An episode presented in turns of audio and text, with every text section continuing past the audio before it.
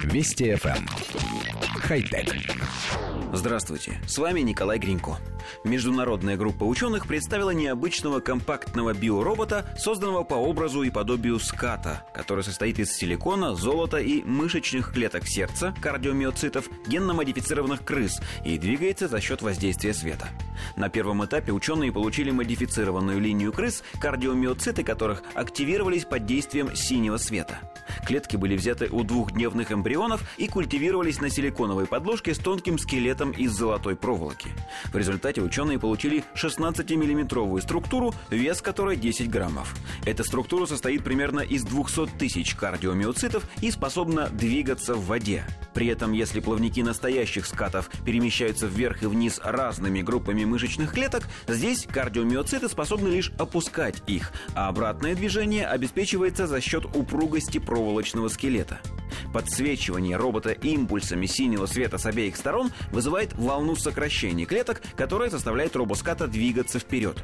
Отключение света с одной стороны заставляет робота поворачивать, а регулировать его скорость можно, меняя частоту импульсов, пока максимальная скорость плавания робота составляет 9 метров в час.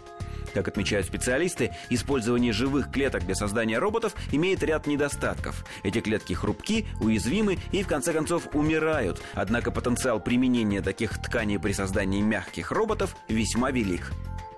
Коллектив редакции нашей программы все время путается в терминологии. Согласно Википедии, робот – это автоматическое устройство, созданное по принципу живого организма, которое действует по заранее заложенной программе и получает информацию о внешнем мире от датчиков. В этом определении нет ни слова о живых клетках, использованных в устройстве. Согласно этому пункту, новинка является киборгом – кибернетическим организмом, сочетающим в себе черты живого и неживого. Но с этой точки зрения киборгом можно назвать и человека с кардиостимулятором или бионическим протезом. В общем, налицо кризис нейминга. Инженеры создают устройства, для которых и названия-то пока толком нет. Может быть, с этим связан тот факт, что мы никак не можем определиться, радуют нас подобные разработки или все-таки немного пугают. Наверное, больше радуют. Хотя... Вести FM. Эм. Хай-тек.